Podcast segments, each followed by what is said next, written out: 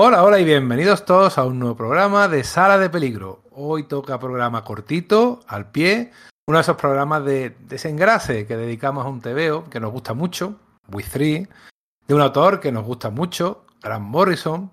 Y aunque en nuestro primer y ya lejano programa, ¿eh? ahora hace ya más de cuatro años, hablamos largo y tendido de Morrison y dedicamos un espacio a esta obra, creemos que merece la pena echarle una miradita un poco más detallada. Y para ello está hoy conmigo mi compañero y amigo Íñigo Rodríguez, que no sé si es mucho de animales, aunque sí sé que es mucho de este cómic. Hola Íñigo. Eh, hola Enrique, hola oyentes. No soy el tío más fan de... O sea, no, no, no mataría a todos los animales, no golpearía a todos los animales, no soy, no soy ese tipo de personas. Pero no, es cierto que he tenido perros, pero no soy el más defensor de los animales, ni el más, ay, mira qué cookie, no, nunca ha sido mi rollo. Pero sí soy de Morrison y de Quietly. Y, sí que es cierto lo que tú dices, que hace cuatro años hicimos pues seis horas de Grant Morrison, pero cuatro años, que ya no cuenta, eso ya no cuenta, es como si no lo hubiéramos hablado de ello, empezamos de cero y ya está. De hecho, yo creo que vamos, vamos a hacer más programas, ya hicimos hace poco algunos, hemos hecho algunos de Geoff Jones, que también hace, creo que fue el programa 49 el de Geoff Jones, y ya llevamos por el 200 y pico, pues fíjate, si nos apetecía hablar de algunas de sus obras, y creo que repetiremos más cosas, más cosas por el estilo. Sí, no, de Morrison ahí para dar y regalar y para poder ir haciendo programas, yo creo que ese va a ser el truco. Iremos haciendo TV a TV de Morrison sin que, sin que nadie se dé cuenta y tendremos aquí cuerda para rato.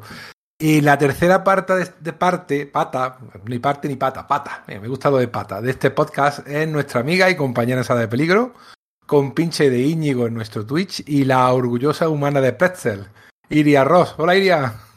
Muy buenas, qué ganas tenía yo de volver al podcast. ¿Cuánto tiempo sin pasarme por aquí? Qué vergüenza me da haber tardado tanto en volver. Eso sí, vengo a pelearme con Íñigo desde el minuto cero, porque ¿qué es eso de no ser una persona que le gusten los animalitos? Dame animalitos y déjate de humanos, demasiados humanos. Humanos caca. No, humanos no, animalejos sí. Humanos apestan. Como dice el gatito.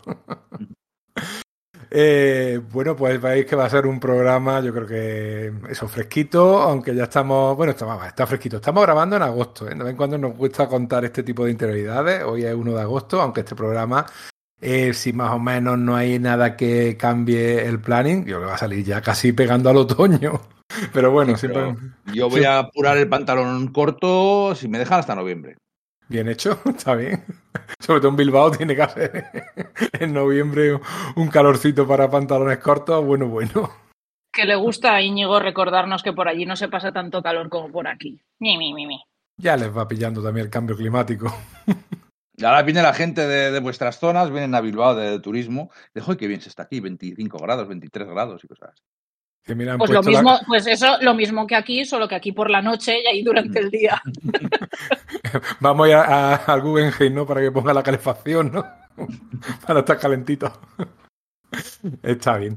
Bueno, pues yo soy Enrique Machuca, esto es Sala de Peligro y esperamos que sobreviváis a la experiencia. Yo no soy músico ni canto, yo solo rapeo, pero digo más que tú con tu teoría y solfeo. Soy el que rompe la armonía. Si las palabras fueran notas, mis versos fueran sinfonías. No hay pretensiones en mi obra. Soy lo que escuchan los skaters mientras hacen maniobra. No soy cuadrado, soy multilátero. Soy lo que escuchan los boxeadores antes de subir el cuadrilátero. Nosotros somos la fusión, somos una combinación diferente que provoca discusión. Para darles una definición general, la calle 13 es transexual, es la mezcla de más de un género musical, donde nuestro formato literario pretende hacer cuentos cortos en forma de rap que todo el mundo entiende. Algunos se ofenden porque voy más allá de su cara de pendejos. Yo reflejo lo que no reflejan los espejos. A los críticos los veo con optimismo, le dedican más tiempo a mi vida que a la de ellos mismos. Tienen el cerebro lento, su movimiento intelectual es como un velero sin viento,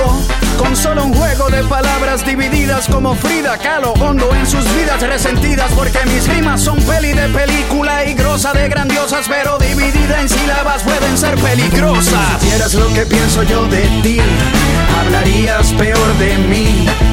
Bien o mal, da igual como quiera, no les cuadra.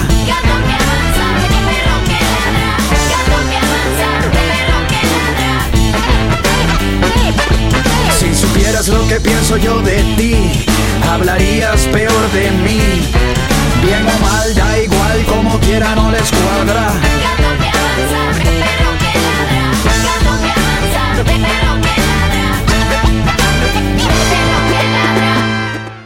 Bueno, pues estamos en 2004, estamos en un cómic editado en la línea Vértigo y tenemos a un Gran Morrison que en aquel momento estaba eh, en auge.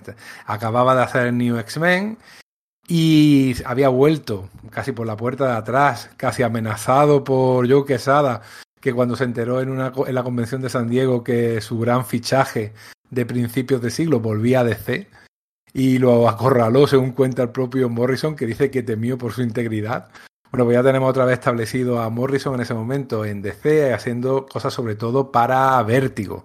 Hizo el asco, que a mí personalmente me gusta relativamente poco. Hizo también Seagate, alrededor de este año 2004, 2004, 2003, 2005, eh, que la verdad que es un poquito raro, es un Aquaman extraño. Es, eh, no sé si qué es. con, con, Cameron Stewart, que es uno de, otro más de los que no debe ser nombrado. Vale, es verdad. Pero, pero, pero, ¿a cuánta gente no nombras tú, Íñigo? Que luego me decís a mí, pero tú también tienes ahí peleita con mucha gente. No, no, no, no, no. Esto es por temas, tema cancelación. O sea, debe ser tema tipo, el tío es una auténtica mierda. No es, pues que, entonces... no, es, no es, que, me caiga mal ni que me. Pues no entonces, next. Bueno, no te ha hecho nada personalmente, pero las cosas que se dijeron de él, la verdad que es mal tipo. Que de, de crear por lo menos mal ambiente de, de, trabajo y de relación entre personas. Y de esos queremos pues poco. Si ser humano horrible, next. Sí. Eh, acaba de publicar esos New X-Men, se estaba publicando ya sus últimos guiones con Silvestri, nuestro amigo Silvestri, del cual hemos hablado no hace mucho en nuestro podcast. Y como superhéroe, lo único que hizo era tres números de JLA clasificados con uno de los favoritos de Íñigo y de Pedro, eh, Matt Guinness, que les encanta a ambos. Ya, aquel TVO fue un poco de excepción, ¿eh? porque yo tengo muy, bueno, y Pedro, de hecho también, tenemos súper alta estima su JLA, eh, pero vamos, top, top, top, top del género en sí, y su vuelta en ese, en ese JLA con los ultramarines y con un montón de cosas. Fue un cómic súper comprimido que decía, pues Morrison estaba intentando hacer cosas diferentes, ¿no? Por aquel momento se llamaban los se llevaban los cómics descomprimidos, alargar la narración, que una prácticamente una anécdota fueran seis números, y él dijo, voy a meter mucha historia, un año, dos años de historia en solo tres números. Y yo creo que aquella vez, bueno, pues es lo que tiene hacer muchos experimentos, que algunos no te salen. Y junto a estas historias, la mayoría son cortitas, el asco creo que fueron 10 números. Mm. Sí que hay fueron tres o cuatro y luego tuvo una continuación. JR clasificado fueron tres números también que hizo. Sorprendió, la verdad, porque sorprendió con este WC. Y, y Piñadarama. Pues Piñadarama también, de esa época también, ¿verdad? Sacó esas tres miniseries juntas. A mí Piñadarama sí. sí me gusta. Que sí. es una, una, idea de olla de un, pues un inmigrante eh, hindú en, en, Inglaterra, que es una parte de una cosa pues, muy, muy común, ¿no? Los, inmigrantes hindú, que están parte ya de la cultura inglesa y unos dioses hindús que se despertaban y estaba graciosa. Me, sí que me hizo. La gente no la hizo mucho caso porque decía, anda, es peor que Sigai que Witry, pero a mí sí me gustó. Esa, esa recuerdo que la pillé en un, en un segunda mano. La verdad que estaba, estaba divertida. Además, un Morrison muy inglés, por eso mismo que tú dices, ¿no? Pero muy inglés en el sentido de la, de la Inglaterra moderna. Que pasas por las calles y ves la diversidad. E Iria ha estado hace poquito por allí y ves ya cada vez menos anglosajones y cada vez más gente de todos lados del mundo haciendo diversidad y haciendo que la cosa sea más bonita, más colorida. Si no, todo es muy aburrido. Yo, yo creo que en realidad es más que, o sea, que lo que se está perdiendo, por suerte en todos los sitios, es más lo que serían las, eh, las identidades estereotípicas. Es decir, cuando pensamos en, en ingleses, pues eh, nos viene a la cabeza por, pues por tradición, nos viene el típico blanquito que si viene fuerte de fiesta salta por el balcón, ¿no? Pues, pues de esos cada vez no. menos porque siguen saltando por el balcón. Claro, porque siguen viniendo y siguen saltando, que les gusta. Entonces, pues, pues bueno, por suerte ya vamos un par de generaciones que cada vez estamos todos más mezclados y es mucho más divertido y también mucho más diverso. Y también a mí me ha dado por pensar un poco respecto a lo que estabais comentando de todas estas miniseries que más o menos salieron a la vez, que Íñigo decía, bueno, cuando haces muchos experimentos no todos te pueden salir bien. Pero también es verdad que en esa época hizo muchos experimentos a la vez. Entonces, pues claro, es una época muy interesante a, a nivel de su producción, precisamente por eso. Y, y, también en ese hacer mucho, pues aparece el cómic del que vamos a hablar hoy. Que a, a, mí personalmente, de esa saga de mini historias, yo creo que es de las historias que más me cabrean y más me gustan al mismo tiempo. Y eso lo vas a desarrollar, pero vamos, ya mismo. Hombre, hombre. A ver, si nos ponemos ya a valorarla, a mí me encanta la historia, me encanta el dibujo, luego hablaremos también de la narrativa de, de que eso es asombroso, pero además es uno de esos cómics, se ven cuando lo comentamos, que a mí, cada vez que lo leo, me hace llorar. Lo tengo que decirlo, y ahora cuando lo he vuelto a repasar para hacer este podcast, pues oye, al final se me vuelve a saltar la lagrimita, porque es que esos animalitos tan desprotegidos, tan machacados, del final, con ese humano que los acoge tan machacado, tan maltratado también por la sociedad, eso, y sin embargo es un final feliz para ellos. Yo que tengo que llorar. Esto, el final de Sopra de Gran Pena. Y, un, y el capítulo de los... eh, que no me acuerdo el nombre que dicen los japoneses. Estas pequeñas estatuitas que ellos ponen en el camino para recordar a, a sus eh, muertos, a sus fallecidos. En Usagi Yojimbo, son de los Ah, tres yes. Que eso dices. lloró. ¿Eh, ¿O no, Íñigo? Que tú eres muy de Usagi. Ese, ese está bien, pues está guay. El, de, el del super perro de Astro City. Ay, también, también, también el corgi aquel. Uy, también. Es que, que- es claro. Eh, A ver, vamos a Es, decirlo. es que no, Es es, muy que no. tramposa, es muy tramposa. Claro, es que no, no pueden cogernos a los perretes y Exacto. montarles la putada más gorda de la historia. Por cierto, aviso a los oyentes, voy a decir tacos en este podcast. Puede ser, no sé, si han dado casos. Eh, Yo te ¿por pongo un pitido O sea, encima en postproducción, es que- no pasa nada. No, no ¿Pero por hacerlo. qué? O sea, ¿por qué me los maltratan tanto? No es necesario. Dice, no, es que hay que ver lo malos que somos los seres humanos. Pues si ya lo sabemos, si ya lo sabemos, no me maltratéis en dibujos a los perretes. Yo creo que este cómic es el que Morrison se dijo, voy a hacer esa verdad, ese dicho de, a mí no me importa que en las películas mueren las personas, pero que no le pase nada ni a los perros, ni a los caballos, ni nada por Entonces dice, voy a matar, voy a matar a mucha gente de formas muy salvajes y muy explícitas y os la va a sudar. Pero lo que cuando le pase Correcto. algo a los perros, eh, vais a sufrir. Correcto, sí, sí. sí. En ese Totalmente. sentido, solamente hay una muerte que, que sientes, que es la de la cuidadora en cierto momento. Como siempre, vamos a spoiler full, ¿eh? O sea, si alguien no lo ha escuchado, el, el- perdón, si alguien no ha leído este cómic, de verdad que se lo recomendamos.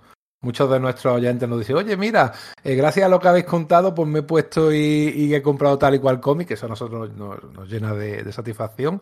De que se- Si lleváramos ser- comisión, si lleváramos Uf. comisión, seríamos incluso un poco más ricos de lo que ya somos. Más aún. Todavía. Cabe, cabe ser más rico. Espérate, ¿cómo que en sala de peligro ser rico? ¿Qué me estoy perdiendo? Eh, no hemos dicho nada. Voy a sacar el destornillado aquel de, de ¡La injusticia! Mira aquí, mira aquí.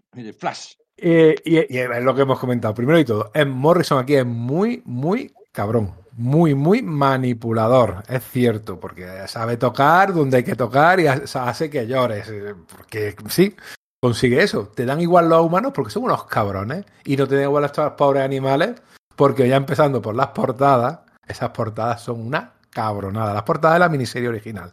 Probablemente todos la hemos leído en tomito, eh, porque aquí en España se, se ha publicado siempre en tomo, porque funciona muy bien, pero realmente son tres capítulos que he publicado eso en Comic Book en su momento, y eh, cada portadita resulta que es un cartel de estos de se me ha perdido mi mascota.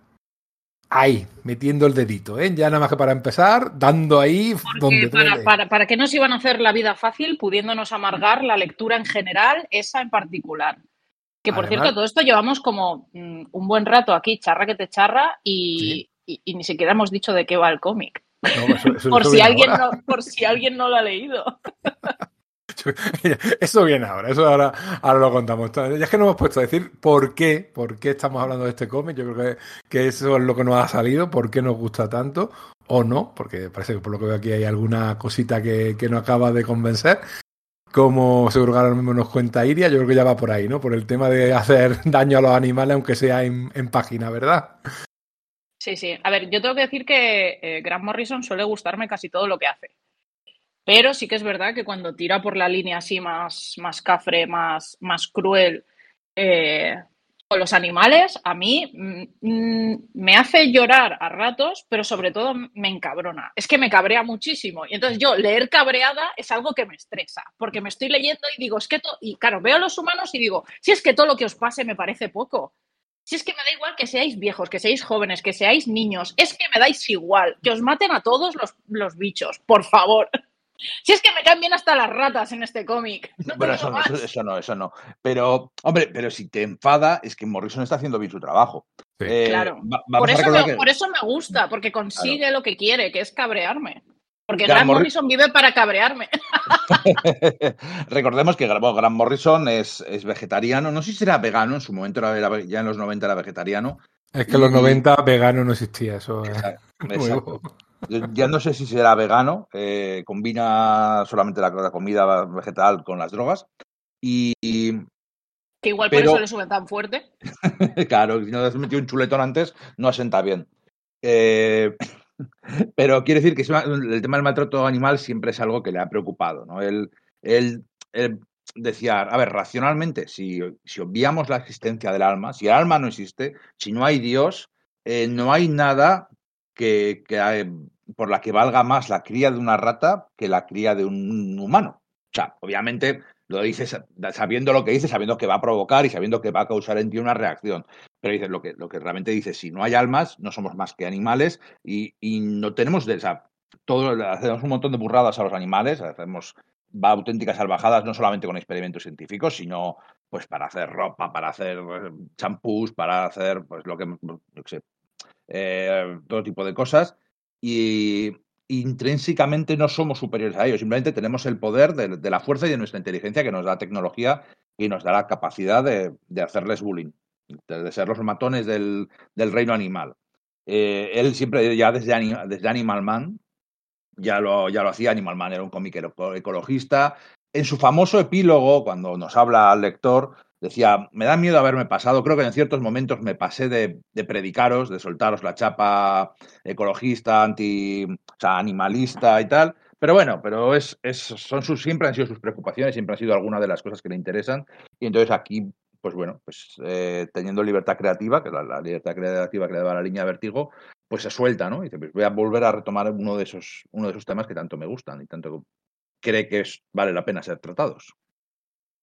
Venga, para decir de qué va Withry, Withry es un equipo de tres animales eh, aumentados cibernéticamente como parte de un proyecto del gobierno eh, de utilizar animales como armas.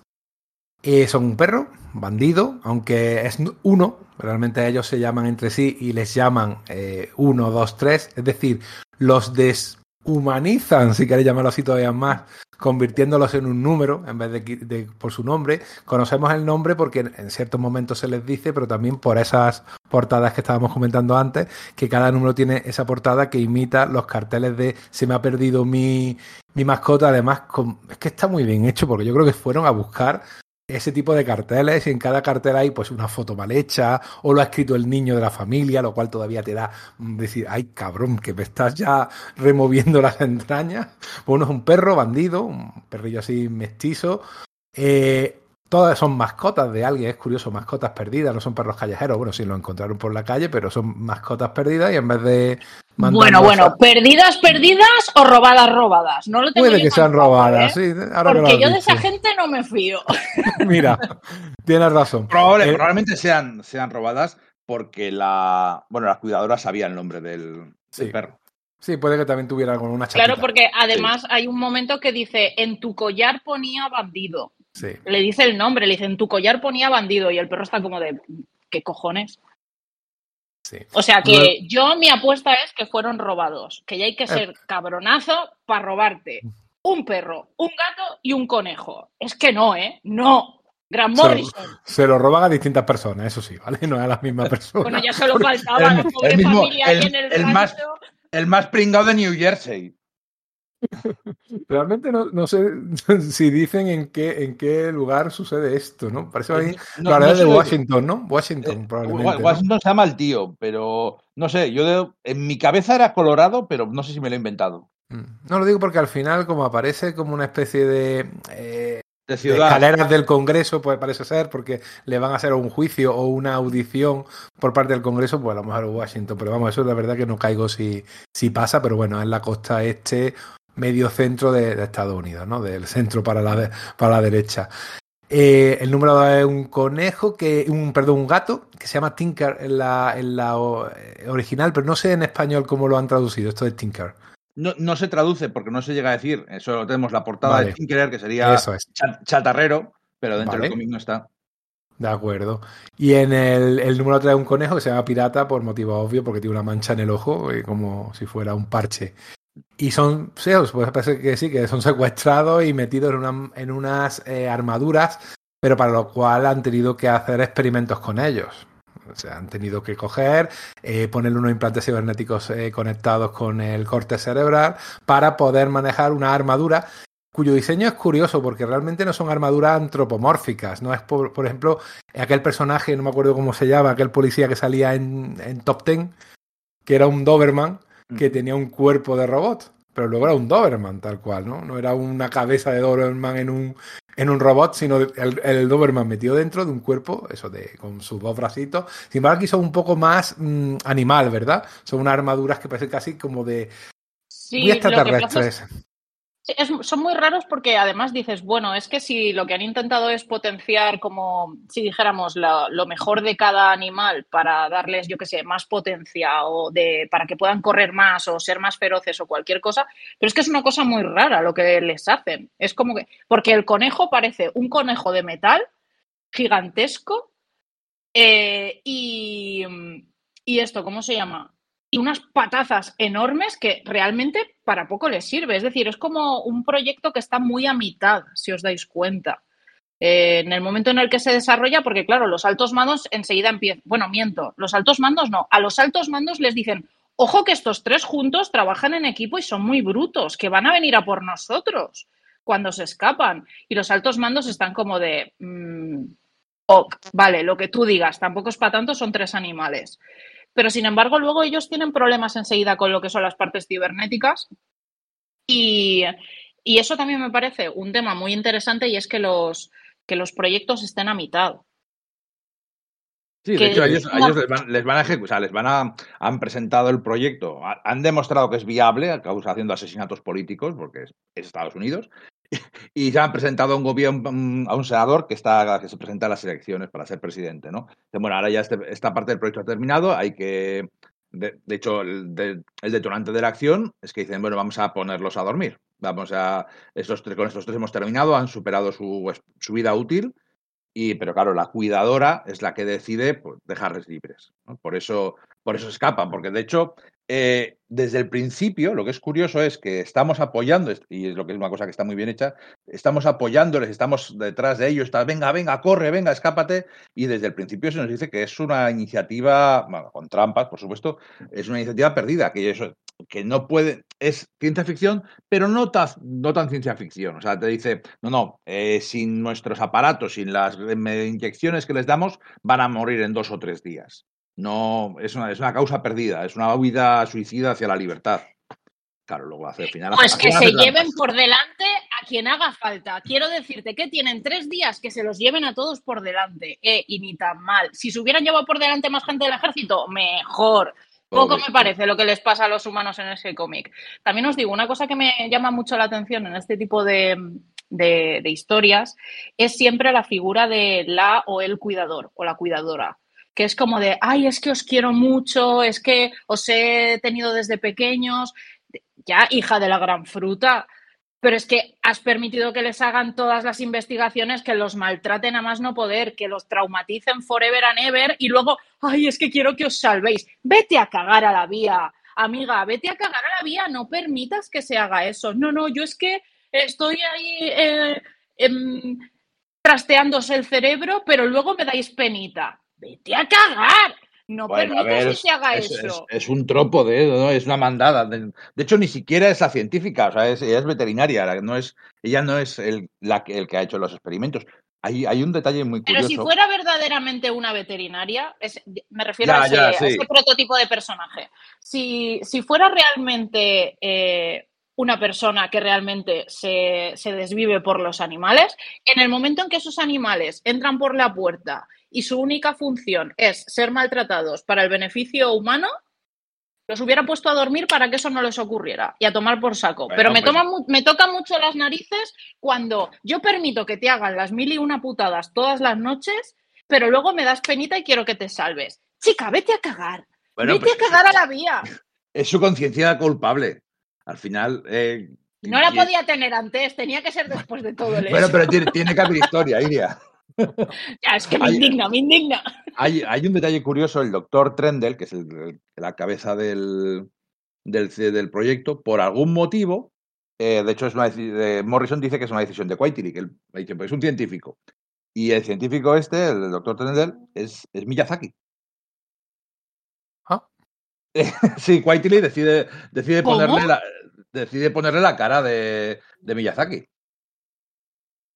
Volved al cómic y Tendré, mirarlo. tendré, tendré que volver a mirarlo porque no, o sea, no, no lo relacioné. Cuando, cuando lo leí, no. Me he releído ahora el cómic hace poco, porque hacía muchísimo que me lo había leído, me lo he releído para, para grabar hoy. Y ahí, pues no. Pues no, ¿eh? Y lo que pasa es que este personaje lleva gafas y lleva ga- gafas como de espejo. Entonces realmente no le vemos si tiene los ojos rasgados o no, que lo mismo, si le ves los ojos rasgados dices tú, uy, es, es oriental y puede... Pero es verdad que ahora que lo dices, sí, sí. sí se parece a, al amigo Hayao Miyazaki, sí, sí. Ah, que quizás no es necesariamente él, pero, pero le dije, eh, decidió, bueno, pues de que ponerle por, bueno, pues Bueno, un homenaje, ¿no? sí, un, un homenaje muy cabrón, pero bueno, sí, Miyazaki algo Eso animal te iba a decir, menudo, menudo, menudo, o sea, menudo homenaje más raro, amigo. A ver, Miyazaki también mucho de meter el dedito en la herida, ¿eh? Y hacerte, mira lo que te estoy No. contando. No, que va. Miyazaki, hacerte llorar, jamás. No ha pasado eso en la vida. Algo de eso habrá.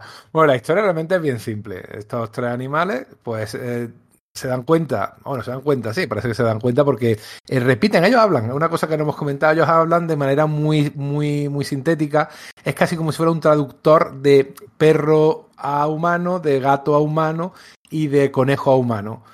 Y hombre, cuando tú ves algunos vídeos de estos de etólogos, ellos te dicen, oye, no te equivoques, no pienses que los animales eh, son humanos o que tienen sentimientos como los humanos, pero yo qué sé, los que hemos convivido y convivimos. Yo tengo uno en mi casa, un perro y otro donde, donde mi padre. Y yo qué sé, es que te resulta muy difícil abstraerte de que te están mostrando sentimientos. Se ponen contentos, se ponen Yo tengo tristes, se con contigo. Pero tú ya que está un poco loca, eso no tiene nada que ver. Bueno, sí, pero a mí me responde. El problema es que mis padres también han visto cómo me responde, ¿eh? o sea que estamos Ah. locos toda la familia. No solo yo. algo ahí en el agua, ¿no? Ay, el agua con misterio. Te resulta muy difícil deshumanizar si a, tu animal si, eso, si eres, si tienes una mascota y la tratas como la tienes que tratar, ¿no? No como la hemos tratado a lo largo de la, historia eh, normalmente a a los animales. Entonces, el perro, por ejemplo, sí que te dice palabras más o menos sueltas y se supone que sus ladridos significan palabras, que te ladran de una manera y que ellos de hecho entienden. Ellos entienden su nombre y entienden comida o dices toma y sabe que toma es comida. Entonces ellos eh, crean un vocabulario común con el humano y lo que hacen estos animales es que te responden. El gato mm, es más... mm, es más gato, es que es verdad que el gato está muy bien hecho porque se nota que, que Morrison es muy de los gatos y es muy arisco, muy cabrón, muy te dice las cosas a la cara, mientras que el perro, soy un perrito bueno, aunque luego tiene ese tic que tienen los perros, es decir, un perro es muy bueno, pero como algo se le cruce en los cables, mm, eh, ataca y es, lo, y es lo que le pasa a, a Bandido, mientras que el conejo es muy simple, además el conejo me hace mucha gracia, porque un conejo realmente lo que hace es sal- comer hierba, saltar y hacer caca. Y sabéis que las cacas son eh, bolitas pequeñitas. Y este, y este conejo caga bombitas. Pequeños explosivos. Ese- ese es su poder. buenísimo, es buenísimo. Además, que es cuando- que es- es lo que te has dicho, son un equipo de superhéroes, realmente. A ver, el, Sí. gato es el gato es lobezno. Totalmente. Totalmente. Además es que tiene garritas. Sí, Sí, sí. No, y tiene esa movida que está, todo- que está el perro, que es más, bueno, puede ser cíclope o barra líder, lo que sea, y está, vamos a hacer tal, vamos a casa. Y, joder, pero el, tema es que con cuatro palabras que tienen, porque tienen un vocabulario muy limitado, te transmiten un montón y te dan mucha ternura, ¿no? Que dice casa, casa, y, y- le pregunta, dice, ¿qué es casa, no? Es, es como, acá, como acaba el, el primer número, eh, dice, no, sé cómo dice, casa, ¿qué es? ¿Qué es casa? Y ahí no me sale la palabra, no, sé dónde está. A ver si lo, lo cre- yo creo que la eh, el éxito de, estos tres animales, eh, hablando en humano, entre comillas, es que han sabido eh, hacer una estructura de, frases y demás. Que por cierto, no, recuerdo, no recuerdo cómo era en castellano, pero en inglés hablan con números. Sí. Y eso me parecía muy interesante porque utilizan la sonoridad del número que es igual a la de algunas palabras para gestionar las frases. Y lo, el éxito que a mí me parece que tiene eh, esas mm. conversaciones es que cada uno de los animales eh, tiene una estructura que nos recuerda a cómo actúan los, los animales. El perro como que entra en bucle todo el rato. Es como de, perro bueno, soy bueno, soy bueno, soy bueno. Y si le dicen que no es bueno, es como que se para, como diciendo, espérate, ¿qué está pasando? ¿Dónde la he liado? Es más, hay veces que el perro eh, está como de yo tengo que ser un buen perro y el gato es como que le falta darle un cachetazo como diciendo, pero te puedes centrar, amigo. Y el gato, por ejemplo, lo que comentabais antes, que, siempre que aparece el jefe dentro del ejército, enseguida empieza a, huele mal, huele mal, huele mal. Bueno, en inglés es stinky. o sea, sabe, sabe que es el malo, porque dice, este stinky, es que, es que huele mal y ya está. Y entonces ya el gato ya es como que no hace caso. Es como de, yo he venido aquí a estar con los míos y fuera. Y los míos son el tarugo del perro y el tarugo del conejo. Pero son mis tarugos, ¿no? Que es también, pues lo que comentaba Íñigo, una, una actitud muy de ¿no? De soy muy bruto, trabajo en equipo, pero lo justo, pero que no me toquen a mi equipo. Además le dice, le dice, uno es el perro y le dice, le dice, uno sabe cero, uno sabe cero, o sea, que no tienes ni idea. No, tienes, no tienes ni idea, exacto. Sí, sí, es muy monosilábico, palabras muy cortitas, home, camp, eso siempre en inglés, como siempre decimos, es interesante leerse en el idioma original los cómics, pero además eh, luego para la, a la hora de traducir resulta complicado. Porque ya lo mismo home que casa. Sí, claro, tú pero, a ver, cosas que dicen home danger here, we three home now. Todo muy, claro, esto lo mm. quieres traducir, bueno, si te sale casa, peligro, ya, ya hay muchas sílabas, ya no es lo mismo. Hay, hay un detalle que no me he dado cuenta hasta, hasta, hace, hace un rato, que en la, última relectura, ¿no? Lo releí hace un mes y últimamente, bueno, antes de empezar el podcast, mientras se cargaba el ordenador, estaba echando un vistazo, cuando la cuidadora les deja escapar, bueno, ya se supone que tiene que dar está como, ellos están conectados a un, sistema informático y la cuidadora para pagarles tiene que dar a, guardar, eh, eh, guardar códigos de seguridad de cerrojos animales, tiene que dar a guardar y con eso ya estarían bloqueados y luego ya después les van a ejecutar. Y no le da a guardar. Entonces, eh, está esa famosa, hay una famosa secuencia que hay como 100 viñetas en seis páginas que vemos todo a través de las cámaras de seguridad, toda la fuga, y una de las cosas que se va, se va una de las viñetas que se va reproduciendo es ese guardar. Y no me he dado cuenta, claro, que es que dice safe. En inglés. Claro, en inglés, cuando lo ves, pone directamente safe. Claro. Entonces, lo puedes leer como salvar o como guardar. Claro, es, guardar, pero sirve que les está salvando, les está salvando. Y, además, de hecho, es una viñeta que se va agrandando. Todas las demás siguen siendo cámaras de seguridad, pero ese guardar, guardar, ese save, cada vez se va haciendo más grande hasta una doble splash page de los tres escapando. Son detalles eh, que eh, no pillas si no lo lees en versión original. Y claro, nosotros siempre que queráis leer algo en versión original, tenemos nuestra eh, librería de cabecera, Radar Comics. Sabéis que está en Madrid, en, eh, cerca de las. Nunca me acuerdo del sitio, es que no hace ya. que, no es la calle. Cinco años que no voy a Madrid, por Dios, dilo, Íñigo. Pues tenemos, que, tenemos que quedar. Tienes que venir a Madrid, al Salón del Cómic. De, bueno, venir a Madrid como si yo estuviera en Madrid. Tenemos que ir todos a Madrid y estar juntos, físicamente los cuatro originales de, la película que nunca hemos estado. Junto a la plaza del 2 de mayo. Y el resto, los, originales y el resto. Y, ya se viene. Vamos. Ya me están excluyendo del podcast. claro, luego que no, porque ¿eh? vengo poco. Luego que porque vengo poco. Entre que me matáis animalillos en las páginas y que no me invitáis cuando queráis. Iria, Iria, pero que es que estos, estos no nos van a seguir a ti y a mí el ritmo de cervezas. Eso, es, verdad. Muy bien, Íñigo. Ahí, los hígados fuertes se quedarán. Lo hace por nuestra salud. bueno, Radar Comics, nuestra librería de confianza y de cabecera para comprar pedidos americanos, para comprar cómic americano. Ya sabéis que ya no existe el preview, se hace todo por se hace todo online. Eh, lo pides en Radar Comics con más de 20 euros de pedido. El envío es gratuito, te vienen con su baking board, con su bolsita, eh, a toda leche, el mismo día que salen en Estados Unidos o al día siguiente, creo que es el mismo día, pero también puede ser el día siguiente, te llegan aquí a, a tu casa en, en la península ibérica. Fuera de la península no, no va a incluir. También te, digo, también te digo que no hace falta que sea el mismo día, ¿eh? que con que te llegue uno o dos días más tarde ni tan ¡No! mal. ¡No! ¡Me niego! Que ya, me- somos- que ya nos hemos vuelto todos locos del kiwi y lo queremos el mismo día que en Estados Unidos. Claro, por los spoilers. Claro, que los libreros tienen que ir Que luego pasa lo que pasa con, con la serie nueva de Hickman o con la gala del juego Club Fuego Infernal. Bueno, bueno, bueno. Algún día podremos hacer un, un podcast hablando de la gente que se dedica a hacer spoilers en redes porque les sale del tutupán. Y entonces ahí sí que me vais a tener que poner pitidos porque es que me tiran de internet. No os digo Pero más. eso, eso es más para Twitch, eso ya lo hablamos de. Twitch. Me parece bien. Bueno, pues yo realmente tengo, tengo la, esta cómic en versión eh, americana, en TPB, porque es que en esta época estaba la cosa un poco complicada eh, con el tema de las ediciones españolas de, de DC. Y la verdad que merece mucho la pena. Claro, en aquel momento teníamos simplemente el catálogo de, de Diamond y ahora hay cuatro o cinco catálogos, que si Lunar, que si eh, Marvel está ahora con una de las grandes editoriales, Barnes Nobles o algo así de distribución que eh, estaba, sigue Diamond eh, llevando varias eh, editoriales. Es un lío, es un lío. Antes era un lío, era tres veces lío, pero no hay lío. Radar Comics en su página te lo agrupa todo y tú ni te enteras de quién te distribuye qué porque no te importa lo más mínimo. Le das al clic de los cómics que quieres y te los mandan, como ha dicho Íñigo, enseguida. Y 20 euros para arriba, que eso es ya tres grapas, creo, ¿no? Americanas, que esto está imposible. Tres, cuatro grapas, gastos de envío eh, gratis. O sea que todo bien y muy buen servicio. Eh, por- tenéis, edición, tenéis edición americana, habéis dicho vosotros, ¿no? Sí, yo sí. Yo sí. Yo Yo, tengo- yo yo tengo- me, lo, me lo leí primero en inglés, luego en castellano y ahora para la relectura en, en inglés, porque lo tengo en inglés. Yo tengo, yo tengo la edición original de, bueno, la original, la edición de Planeta de Agostini de, de 2005.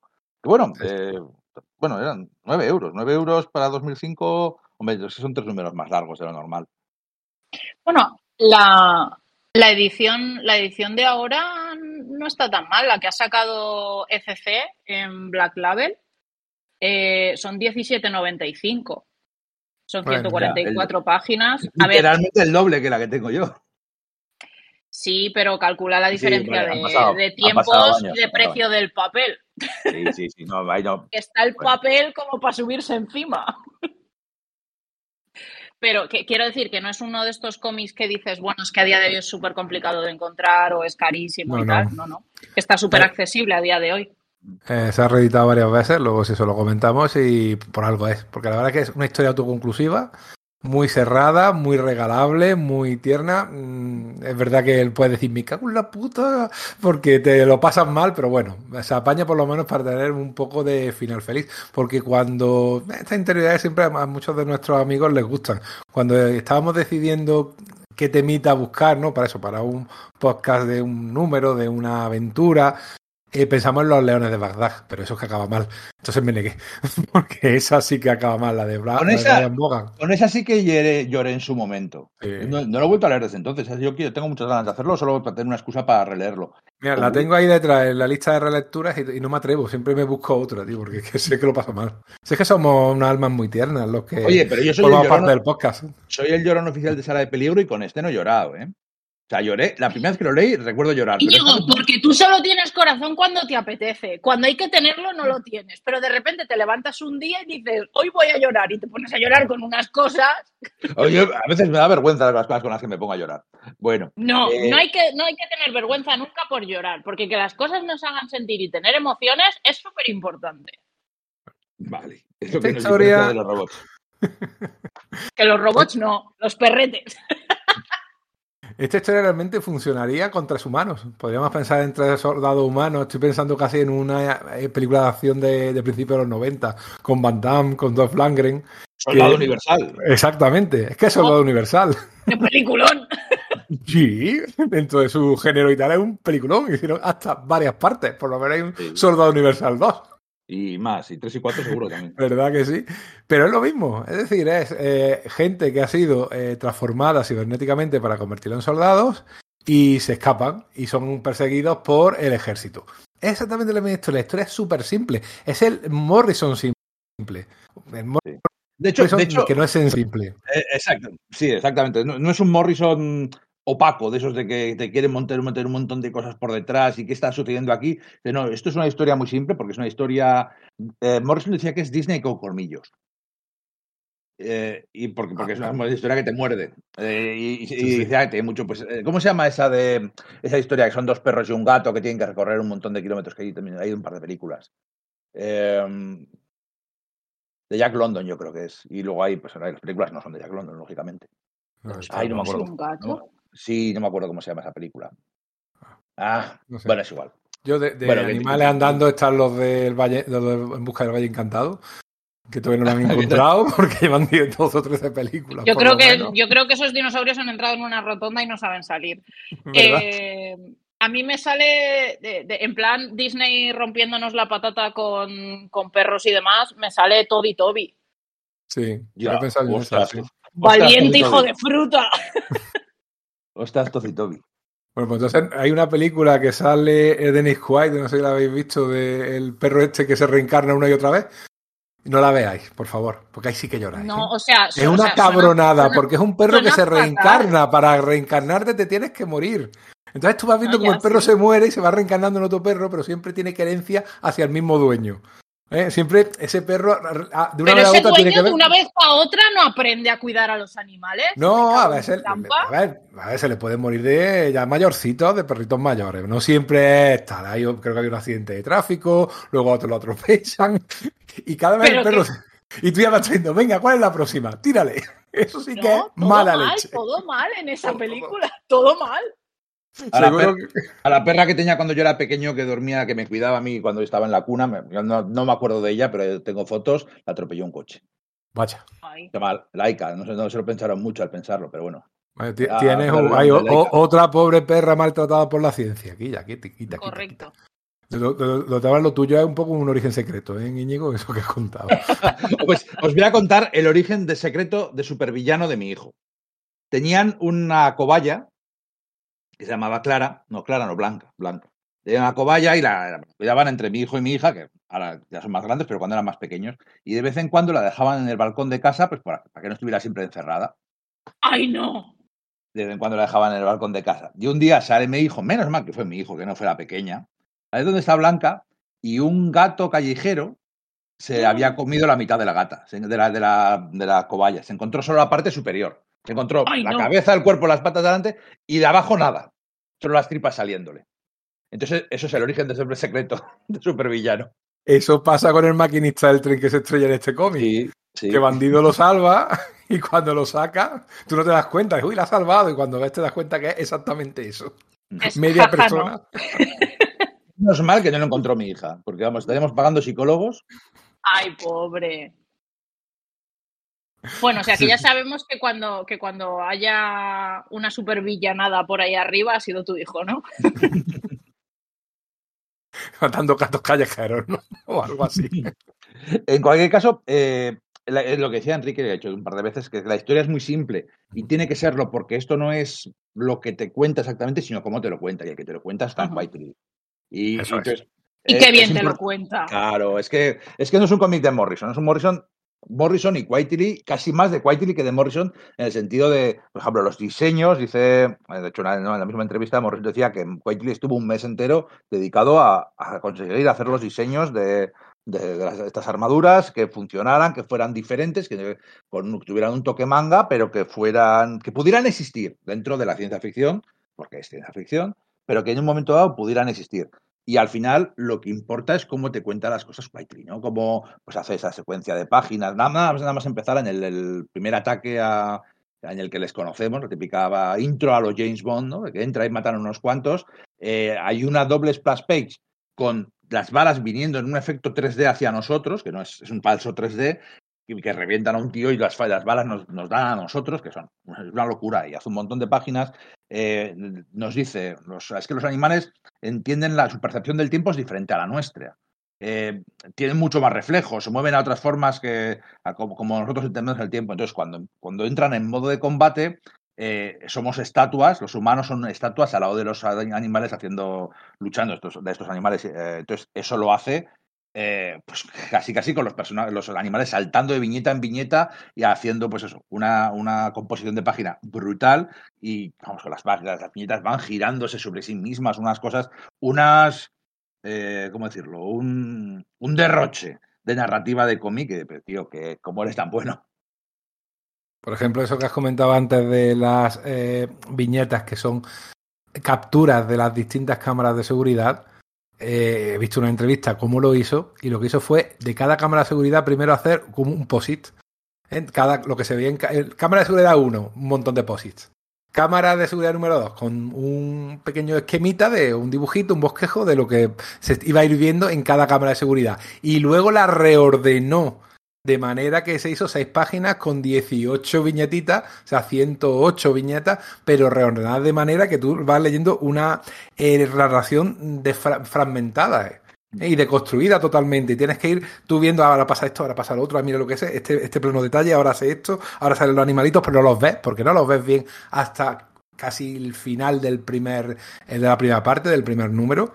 Los ves un poquito en esa eh, furgoneta donde los recogen, que además es una cosa muy cómica realmente, porque los recogen, están sentados como si fueran gente que ha salido de trabajar y están en el metro sentados como cansados, una postura súper cómica, o sea, una, un, que era, eh, Frank Wiley es que todo lo que te hace te lo hace bien, e incluso esa cosa tan casual, tan humorística, también la sabe hacer bien. Es que te, te maneja los grandes momentos sangrientos con los momentos más humanos, con esos pequeños detalles de humor. Esto es un blockbuster, esto al cabo es un blockbuster, mm. y Morrison tenía en la cabeza hacer un blockbuster y además con idea de que este blockbuster, luego hablaremos de eso, porque es una cosa que a mí me voló la cabeza en su momento, pero obviamente no era solo yo el que había pensado eso. Ahora después sacaré ese temilla, que tiene que ver con una película bastante reciente, y él estaba pensando en hacer luego una adaptación. Y se ha hablado varias veces de hacer una adaptación. Yo creo que eso ya se ha descartado por motivos que luego ya veremos. Me gusta crear un poquito de ambiente. Siempre un poquito de suspense. Eh, y la idea es esa, una película con grandes escenas, pero que también tenga su parte emotiva, eh, lo de la parte de la violencia y la sangre, que aquí no se ahorra en detalle, no sé cómo hubiera sido tratado en, en su momento, pero esto realmente es, es R18, ¿no? Para mayores de 18 años, si lo hicieras en una peli. Porque hay descuartizamientos, cabezas, se ve una escena en la que el, el gato le clava las garras en la cabeza a un soldado a través del casco y se ve la sangre cayendo, tripas, una cosa súper brutal. Y sin embargo, lo que decís. Y da igual que te den morcilla, soldado, pobre animalito, mata más, mata más. Sí, o sea, es que además eh, está pensado para que te dé igual. Es igual que las películas de John Wick. Es que te da igual cuánta gente muera. Cuanta más gente muera, perfecto, mejor. Primero para vengar al primer perro y luego para proteger al segundo. Y eso es así. Y lo demás te importa todo tres narices. Pero a mí, por ejemplo, una de las cosas que más me llamó la atención, fíjate tú la tontería, o fijaos vosotros la tontería, una de las cosas que más me llamó la atención la primera vez, bueno, yo creo que cada vez que lo he leído, eh, a nivel gráfico, aparte de, todos lo, de todo lo que habéis comentado, es la importancia que le, que le da al tema de, de, la, de los periódicos. Lo importante que son los periódicos en, en este, en este cómic para situarte en el contexto de lo que está pasando alrededor que no está relacionado con el ejército. Y una de las veces que más me gusta cómo aparecen, porque normalmente cómo aparecen es alguien abriendo una caja y dentro están los periódicos, eso ocurre un par de veces en todo el cómic, la primera vez que se ve un periódico fuera de esas cajas es en un mostrador y lo que más eh, gracia me hizo a nivel gráfico y narrativo es que encima del periódico hay una viñeta que es completamente, una viñeta, no, perdón, un bocadillo que es completamente transparente y el periódico en el bocadillo está como ampliado para que tú como lector puedas ver lo que pone en el, en el periódico y al mismo tiempo el bocadillo te hace entender que las dos personas que están delante del periódico están hablando de esa noticia. Y como ese detalle hay muchísimos durante el cómic. Y es una cosa que me pareció súper, súper interesante a nivel narrativo. No sé por qué se me quedó ese detalle y siempre que releo este cómic, está al principio del todo, si tenéis el cómic ahí cerca, eh, el bocadillo sí. transparente y que te da a entender que es importante que leas la portada del, de la noticia y al mismo tiempo que los personajes humanos están hablando de esa noticia, me pare, o sea, a mí personalmente me voló la cabeza, me pareció muy, muy interesante. y luego la gracia que tiene es que la, la, señora que lo dice, al lado suya pasa el camión donde están dentro los Donde están ellos.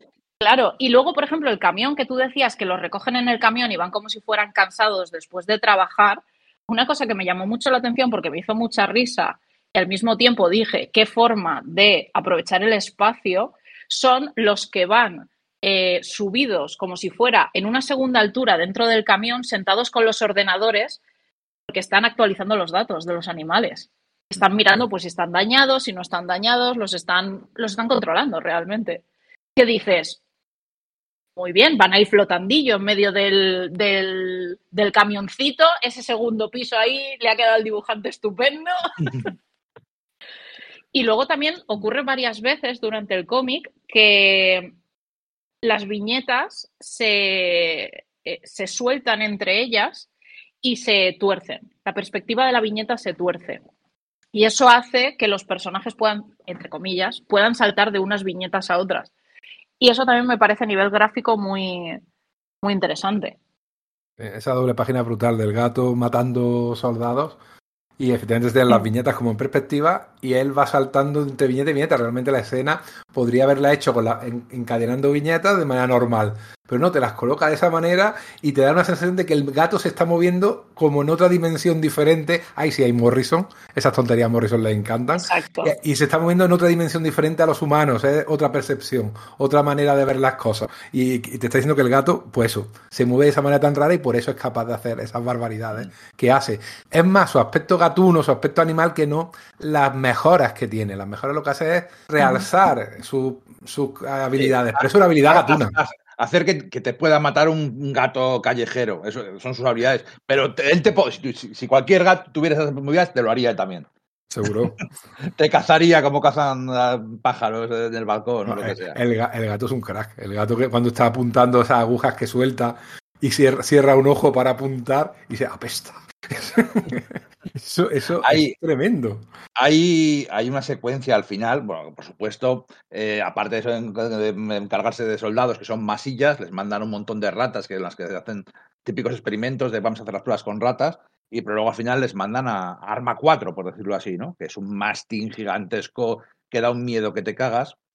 Y en el combate contra ese mastín, que es súper, es, el, es la batalla final del TVO, hay, bueno, pues. Que, se, que se supone que es por él, por quienes a ellos tres les van a dar de baja, porque en teoría han mejorado todo lo que han conseguido con ellos, ellos ya no son necesarios para el ejército. Supuestamente la gran mejora es ese mastín. Claro, lo que pasa es que están diciendo, no, no, es que a la chica que ya ha muerto, dice, lo que realmente le hizo, lo que les hace diferentes es que les enseñó a trabajar en equipo. Entonces vemos la splash page del gato, del obezno, saltando allá con sus garras a tope. Y hay una página brutal en la que pues, hay, una cosa que se hace varias veces de una viñeta principal y un montón de viñetas pequeñas de, en el que se ve el plano, el, detalle de cómo la garra rompe un ojo, de cómo la garra hace una herida, de todo así. Y luego el perro salta sobre él y la, viñeta en la que está es un callejón. Y al golpear el perro contra él, rompe la viñeta y, cae en la de al lado, que es la pared, la pared que ha roto de ese callejón. Eh, eso está al alcance de muy pocos. Además, eh, lo que les pasa también tiene que ver con cómo son esos animales. Es decir, ahí el pupa, el pobre conejo, que cada vez va peor. Primero pierde una parte de la armadura y se agobia mucho. Luego pierde su capacidad de hablar porque le implante neuronal de un tiro que le da un granjero, al cual matan al granjero y al perro del granjero. Sin embargo, al hijo lo perdonan. Y ahí es uno de los momentos en el que el perro bandido entra en bucle, como ha dicho Iria antes en ese momento. Y luego el conejo el pobre, bueno, pues tiene mal fin, aunque muere como siempre muere un personaje al menos en todas estas películas de machotes. Siempre en un depredador, en un soldado universal. Siempre, hay uno que coge la granada, o en, Aliens, cuando cogen la granada entre Vázquez y el otro y explota, pues es exactamente la misma escena, pero con un conejito lindo. El conejo es el negro del equipo. Efectivamente, como vi cuando vi yo aquella Deep Blue, ¿no? La del, la del cocodrilo, la del tiburón que salía Samuel L. Jackson, Deep Blue salía Samuel L. Jackson, que muere. Sí, sí. Eh, el, eso era 30 años de esa película. El cani de detrás, el negro muere, efectivamente. pues el conejito, el pobre, muere. Y sin embargo, el gato no le pasa nada. El gato tiene siete vidas. Y no le pasa nada. Y además crean, lo ha dicho antes Íñigo, esas dinámicas de grupo de superhéroes. El lobezno contra el cíclope. El otro que quieren poner una disciplina porque los perros son disciplinados y el gato que quería su puta bola porque es que los gatos van a su puta bola. Y, y terminan por pelearse y el otro se intenta poner en medio para que no se peleen. Pero luego se ayudan. Y tú ves esa escena y efectivamente, Mira, ves, yo- claro, yo la- acababa Morrison de terminar X-Men. Y esa relación lobezno-cíclope yo creo que la llevaba todavía encima, ¿no? La, la tenía que volcar en algún momento, ¿no? Sí, nos peleamos, nos llevamos mal, pero en el momento de la batalla nos vamos a apoyar mutuamente. Eh, somos. eh, ¿Son Lobezno y Cíclope? O, pero yo creo que le- yo lo he visto muy cerca, muy, muy que es Cíclope, muy que es Lobezno. ¿O es que somos nosotros que ya estamos obsesionados, y les vemos en todas partes? ¿Por la patrulla de aquí? No, vaya, Mitad y ¿nosotros mitad. Mitad y mitad. Ni para ti ni para ellos. Mitad y mitad. También os digo, yo en la última pelea, cuando está el perro ahí dándolo todo y tal, que sabes que ya que el conejo no está por ningún lado y solo sale el perro, el perro, el perro. Yo me acuerdo la primera vez que lo leí que dije, ¿dónde está el gato? La que va a liar el gato en un momento. Y efectivamente, a la que te quieres dar cuenta, te hacen el comentario de, ojo, que estos trabajan en, equipo. Y sale el gato y lo da todo. Eh, que solté el cómic y me puse a aplaudir. No te lo digo, ¿eh? Ahí en plan, ¡pa! Bravo, digo, carga Esa es- a todos. Esa splash page del gato saltando con las garras y, y un, y un rayo detrás en plan Dark Knight y se ya saca de chorra. Venga, aquí no hay peligro. Llueve, obviamente, hay un rayo y el gato con las garras saltando encima. Es tremendo, es tremendo. Sí, tiene un rayo, no me había dado, cuen- no me había dado cuenta de lo del rayo. Quiero decir, subconscientemente sí, pero. Pero no te habías fijado es- específicamente. Un personaje también que, que me gusta mucho, obviamente, es el, el humano que, que al final se queda con, con ellos dos. Bien. Cuando se los encuentra y les dice, vale, os voy a ayudar, tal, no sé qué, no sé cuántos. Eh, aguantando la respiración, cuando ese personaje se encuentra con los del ejército y dices, los va a vender, los va a vender, porque en este cómic todos los humanos son idiotas perdidos, los va a vender. Y cuando dice, no, no, no he visto nada, por ahí no están. Y yo, ay, menos mal, que casi me da algo, que no los ha vendido. Digo, pero no va a llegar a tiempo. Total, apretando el culo a la lectura, porque digo, es que no llega, no llega. Alguna persona decente tiene que haber y de hecho la gracia que tiene es que sea precisamente un sin techo. Otro desposeído, otro descastado, otra otro que la sociedad ni le hace ni caso. Como le pasa muchas veces a, los animales, aunque cada vez parece, parece que estamos más concienciados, aunque estos sean dos pasos para adelante y un paso para atrás. Pero bueno, todo se ha conseguido al final siempre, siempre así. Y tiene un final, la verdad, que muy, muy emotivo, eh, porque eso, ese, ese hombre ahí con su animalillo, el gato encima y sobre todo el perro. O sea, un perro que lo ha pasado mal, un perro que ha tenido mala vida, cuando encuentra un poquito de cariño, se te pega y no se te despega. Busca la protección y el calor de su humano, ¿no? Y, y lo hace. Se ve como el perro está pegadito a su humano, el pobre así con la lengüilla afuera y esas cicatrices de, de los experimentos que han hecho con ellos, que la verdad que te digo yo que lo estoy volviendo a ver y que me estoy volviendo a, emocionar. Y sobre todo la cara que pone el, el pobre muchacho cuando... eh, por cierto, este científico, eh, tú has dicho antes el apellido, no me acuerdo cómo, cómo era Íñigo, Bueno, da igual. Este científico, el jefe del proyecto, compra el periódico en el mismo sitio donde lo compró la señora. Sea, esto un poco Watchmen también, esas cosas que le gusta hacer, que te recuerda un poquito a Moore, porque si no hace algo que, le, que recuerda a Moore, Morrison no, no, no es feliz, ¿no? No es feliz. Es un TVO muy emotivo, un TVO a su vez de acción y aventura magnífico, y un TVO con su mensajito. O sea, yo creo que un TVO casi perfecto. Eso Para sí, mí una obra un maestra. TVO, un TVO muy explícito. Sí. que lo hemos dicho varias veces, pero recordarlo porque es un TVO muy explícito, que si bien el, el mensaje está muy bien, además es un mensaje también, mentira que parezca, bastante antibelicista, Sí, claro. que no te lo Sí. esperarías con la cantidad de, de- de explosiones, mm, sangre, miembros por ahí volando, al ejército lo deja por debajo del suelo y al gobierno lo deja todavía más abajo. Y, y tiene un mensaje antibelicista y sobre todo mm, muy animalista. Y no sé, a mí es uno de esos cómics que, que me gusta mucho, que sufro cada vez que me lo leo. Cuando me dijiste, Siria, ¿te apuntas a este, a este podcast? Yo dije, ay, sí, que esa obra me gusta. Y cuando me lo estaba releyendo, digo, ¿yo para qué digo que sí? Porque estoy sufriendo otra vez. Porque pero no es- va la marcha. Ay, es que nos gusta a nosotros un salseíto comiquil. Y, sobre lo- todo también la potencia que tiene el mensaje gracias a todo el apartado gráfico y la narrativa, que es espectacular. Sí, pero fíjate que es un cómic de la antigua escuela en el sentido que el mensaje está ahí, pero no te da un discurso explícito.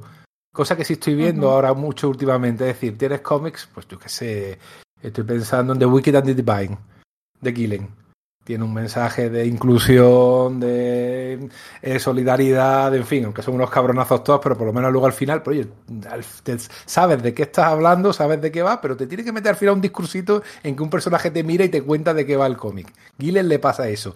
Y eso yo creo que está pasando ahora mucho últimamente en los cómics. O sea, te, tienen que asegurarse. creo, que no son en los cómics, ¿eh? Creo que todos lados, ¿no?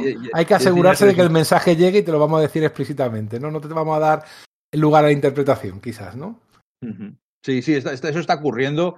Igual es que la gente tiene menos capacidad de análisis y por eso hay que lo más machacado. No, no lo sé. No Quiero pensar que no. Yo creo, yo creo que esa, esa necesidad de, de, ser más explícitos en la explicación de la falla, yo creo que viene más con la necesidad urgente de luchar contra discursos de odio y discursos fascistas que están que cada vez hay más y cada vez más potentes en todo el mundo, no, no solo aquí.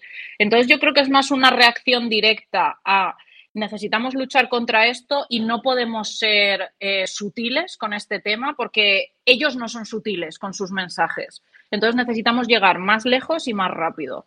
Y yo creo que va más por ahí los tiros, nunca mejor dicho, eh, que no que no porque la gente sea más tonta o entienda menos. Aunque también os digo que, como siempre digo yo por todos los lados, la comprensión lectora está mal, ¿eh? Hay que. Es que yo, creo, yo creo que este, eh, te, ha sido por ese lado, que también puede ser, pero por ejemplo, se suele acusar mucho a, a, Christopher Nolan, ahora que está tan de moda. Bueno, ahora ya cuando se ya, cuando se oiga este podcast ya no habrá sido tan reciente el estreno de Oppenheimer. Yo no la he visto todavía, la veo mañana, que para vosotros será de hace un montón de tiempo. Ya esto parece una explicación de Morrison. Eh, Aquí, morriseando.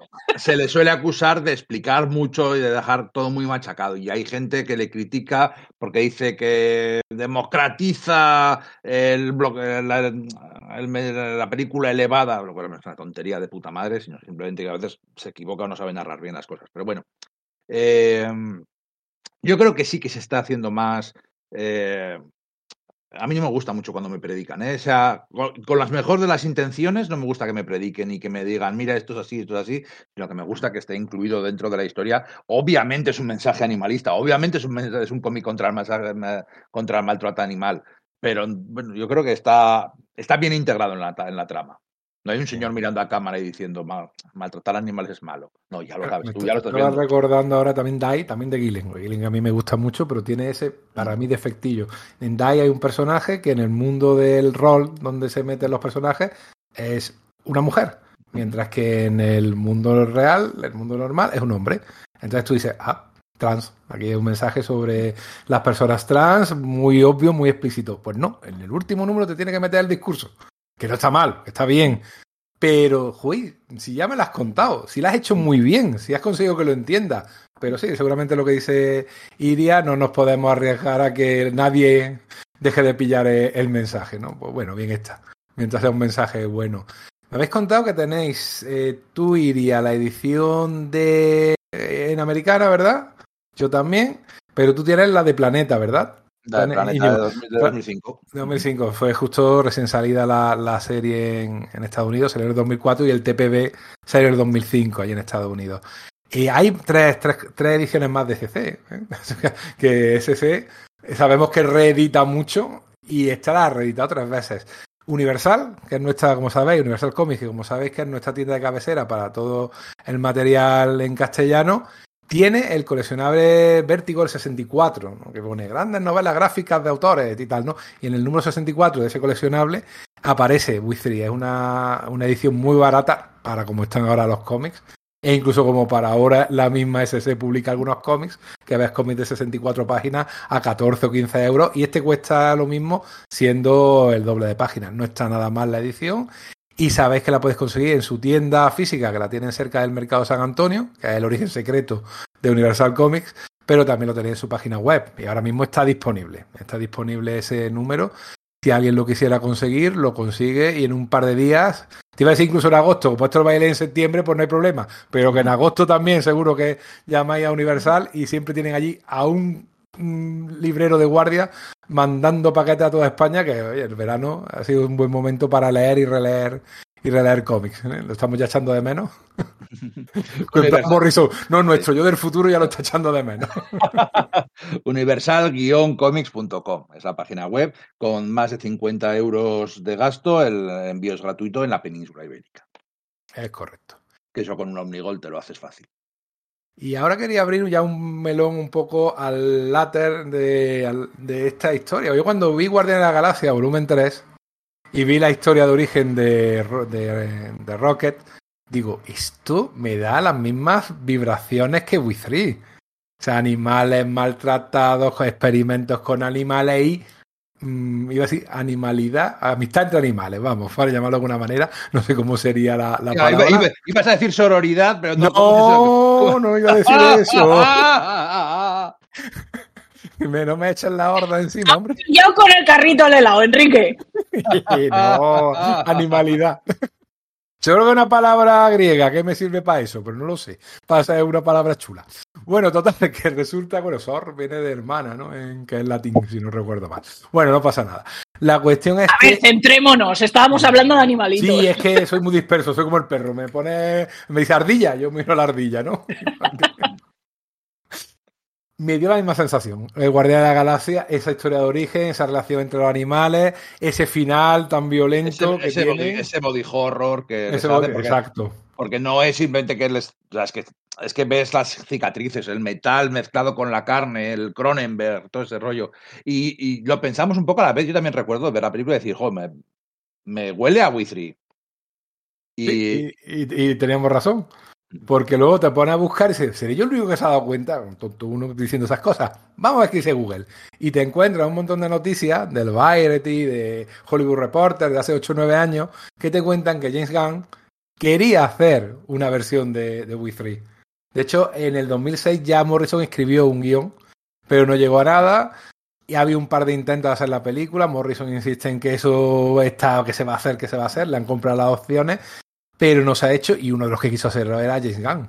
O sea, yo creo que James Gunn ha dicho, mira, yo esto no lo voy a hacer. Curiosamente, ahora que él podría hacer lo que le da la gana con el universo de DC, no lo voy a hacer tal cual, sino que lo voy a meter bajo cuerda en Guardia de la Galaxia y yo creo que es evidente que eso está ahí, Mm. que esa cosa está ahí. No sé, todos tuviste esa sensación, ¿verdad? Cuando, cuando lo visteis, ¿no? Porque además tiene todos Sí. los mismos elementos de Gunn. O sea, hay historia mm, muy sentimental, hay mucha mala leche, hay acción muy brutal, hay sangre, hay tripas. O sea, falta una relación padre-hijo. Eso es lo que falta ahí. Para que sea una historia perfecta de James Gunn. Dice todo el mundo, ¿y por qué va a ser Superman? Vamos a ver. Un hijo con dos padres. Si eso ya es un orgasmo para James Gunn, hombre, por favor. Jaime, gusta, Pisto- ¿eh? Jaime Pistolas entrando ahí en la Warner diciendo, a ver, que os lo voy a explicar. Vamos a ver. bueno, hay- bueno, está, está, está la cuidadora con los, con los tres. Sí, es la figura más maternal que además se sacrifica por ellos, pero bien. Sacrifica bien, poniendo su cuerpo en medio, como, como tienen que hacer esas cosas. Y bueno, pues mira, hemos tenido sin darnos cuenta nuestra versión en- de Wii 3, nos la ha colado ahí. Yo creo que el que no debe estar contento es Grant Morrison. De hecho, lo tuiteé en su momento. Digo, yo creo que no va a estar muy contento con esta película, porque yo creo que ya cualquier versión que hagan de Wii 3 van a decir, ay, mira, la copia de Guardián de la Galaxia. Es como ahora dice todo el mundo, ay, mira, DC tiene un multiverso igual que Marvel. Vamos a ver. En fin, cosas que pasan por culpa A de ver la si nos película. centramos, por favor. Pero sí que es verdad que, por ejemplo, mm, si intentaran hacer la película tal cual, de, bueno, tal cual, o lo más parecido posible a- al cómic de We eh, yo creo que no sería, no sería factible, no sería posible. O sea, presentar todo lo que presenta este cómic en una película teniendo en cuenta que no son, porque sí, en Guardianes de la Galaxia hay animales, pero tú llevas ya mucho tiempo viendo a Rocket hablando, teniendo un discurso completamente que se entiende. No es como estos personajes que siguen siendo muy, muy, muy animales, pese a que tienen unas características eh, más allá de lo que se les supone.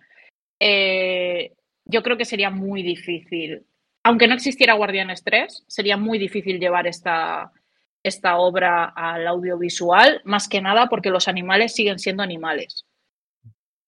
Hiperputeados, sí, pero siguen siendo animales. Y yo creo que no, no es algo que estemos preparados para ver en el audiovisual. Y que muy probablemente, precisamente por eso, no haya salido nunca adelante la idea. O sea, que Jaime Pistolas haya cogido y haya dicho esto me lo agencio yo para Guardianes 3, pues chica, ni tan mal. Lloramos muchísimo, porque lloramos muchísimo. Vamos, que si lloramos, pero vamos, mucho, mucho. Pero, pero yo creo que de otra forma no hubiera sido, no hubiera sido posible. ¿Que a Morrison le picará en el bolsillo? Pues sí, un poco, pero o que hay. Bueno, ya, ya trincará de otra forma porque eh, Gunn tiene pinta de que es de los tíos que sabe acreditar a los. siempre está hablando de los autores y está, es, el único que está hablando todos los días de los cómics, ¿no? El único productor. O sea, de hecho, las pelis de Marvel nunca han estado desde Twitter, desde no sé qué, nunca nombrando a los cómics ni nada por estilo, ni poniendo esto también se basa en tal, tal y tal cómic. Y luego resulta que ha vendido, ha vendido más, ha hecho más cómics para, ha, vendido, ha ayudado a vender más cómics James Gunn en unos pocos meses que, que nadie, porque he dicho, mm. vamos a hacer estas películas basadas en Supergirl de Frank Whiteley, o sea, perdón, de, de Tom King y el no sé cómo se dice, Bill Kelly, no sé cómo se llama la chica esa. No sé yo que dibuja muy bien. ¿Cómo es? Es, una mujer, ¿no? ¿Una señora? Sí. Sí, sí, sí. verdad. Dibuja muy bien, dibuja muy bien. Bueno, ha vendido un montón de cómics por el estilo, o de, de All Star Superman. O sea, de hecho, le ha vendido un montón de cómics de All Star Superman a Morrison y a Whiteley simplemente diciendo que, que, se iba a pasar esto y por encima bueno, dibujo. La ilustradora es Bilkis, Bilkis Evely. Eso es. Eso, Bilkis Evely. Sí, hombre. ¿Lo he tenido que buscar? Ya te digo yo que sí. da igual, aquí no nos escondemos. Porque la señora este, dibuja de este Cerebro no, Este cerebro no da tanto, no es, no es una máquina de pensar tan potente.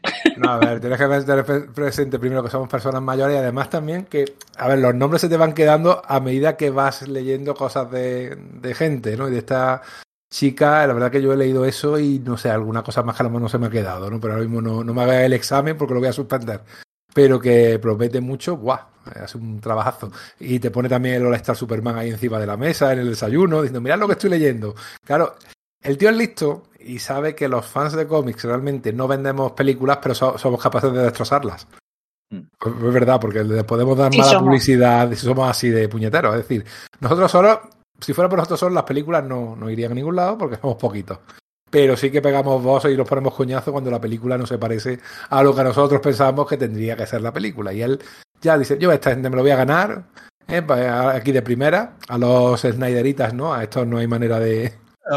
este ya veremos, que está haciéndose... Está, haciéndose la Kiri Zack también. No, está Zack haciéndose de amigo ahora. Amigo de la gente. Bueno, eso bien está. ¿eh? Hay que hacerse amigo de, de la gente y no crear más rollo. Di que sí. Él tampoco tuvo mucha culpa. Bueno, una poquita. Bueno, da igual, es otro tema. Pero si hasta Barbie se ríe de él, que eso fue una preciosidad cuando lo vi en la película. ¡Ole Barbie! ¡Ole Barbie! ¡Ole tú! Bueno, eh, cuando salga este ya lo habrá visto todo el mundo Barbie, eso espero. Porque yo no lo he visto Íñigo tampoco. A ver. Digo que por qué no te invitamos más a los podcasts. Ya lo veréis, no os preocupéis. Seguro, seguro que sí. Bueno, pues, seguro que sí, lo que pasa es que lo que no podemos decirles, Iria, léete 75 números de Spider-Man. Porque va a decir, tú estás, ¿de qué vas? Pero depende del Spider-Man, que yo sí que he leído bastante de Spider-Man. No tanto como vosotros ni de coña, pero depende. a mí si me aviséis con tiempo. He dicho 75 números, ¿eh? Yo para el podcast de Spider-Man en los años 2000 me tuve que leer, creo que leí, creo que fueron 400 cómics de Spider-Man, así que no me daba tiempo. Pero porque tú tienes una vida asentada y semi tiempo libre. Pero mi vida es un caos, ya lo sabes. O sea, a mí me arrolla la vida todos los santos días. Eso es así. ¿Otros temas de animalitos que, podamos equiparar a este? ¿Qué se os ocurre? Hemos hablado antes de los leones de Bagdad. Y estoy hablando no de, de, animalitos divertidos, ¿no? No de Mickey Mouse o de Pombi o de no, no. De animales de verdad, entre comillas. Me pillas uh, totalmente pues... fuera de me has jodido. Me estoy acordando ahora de los refugios de Fonollosa, de José Fonollosa, por ejemplo. Sí, pero, pero esos están bien, no son. Bueno, no, también tienes un momentito. Son, están bien, claro, te cuenta que están bien criados, bien cuidados, pero te cuentan alguna historia de los animalillos entre anécdotas graciosas y anécdotas graciosas que tú, ¡ay! Me acuerdo que había una, una, una secuencia, una página en la que aparecía un señor, mire, me he encontrado este perro y no sé qué hacer con él, pero yo es que me lo he encontrado, ven, os lo voy a dejar aquí. Y se ve el perrillo mirando al dueño, porque era el dueño, y cuando se va el dueño se queda súper pillado el perro y lo dice, que es suyo, y dice, pues sí, pero mejor que nos lo deje a nosotros. Que no, que lo deje no, en que una gasolinera. ahí, Y entonces o- Enrique pues también llora, porque es que Enrique es así. ¿Qué le vamos a hacer, pobrecito? porque es que es para llorar, la verdad. Es que los cómics de refugio Son muy bonitos. Sí, Pero sí, también sí. es verdad que le enseña a la gente por qué los animales no son regalos de fiestas y son una responsabilidad grandísima. Y eso es así. Y hay que ser responsable cada uno con las decisiones que toma. Y si tú decides adoptar a un bichejo, para lo bueno y para lo malo, y tienes que desvivirte por él. Y si no vas a poder en dos días, pues no lo hagas. Porque si no, se aparecerá Iria en tu casa y te cantará a las 40 y tú no quieres eso. No, No quieres a. Iria persiguiéndote, diciéndote mal.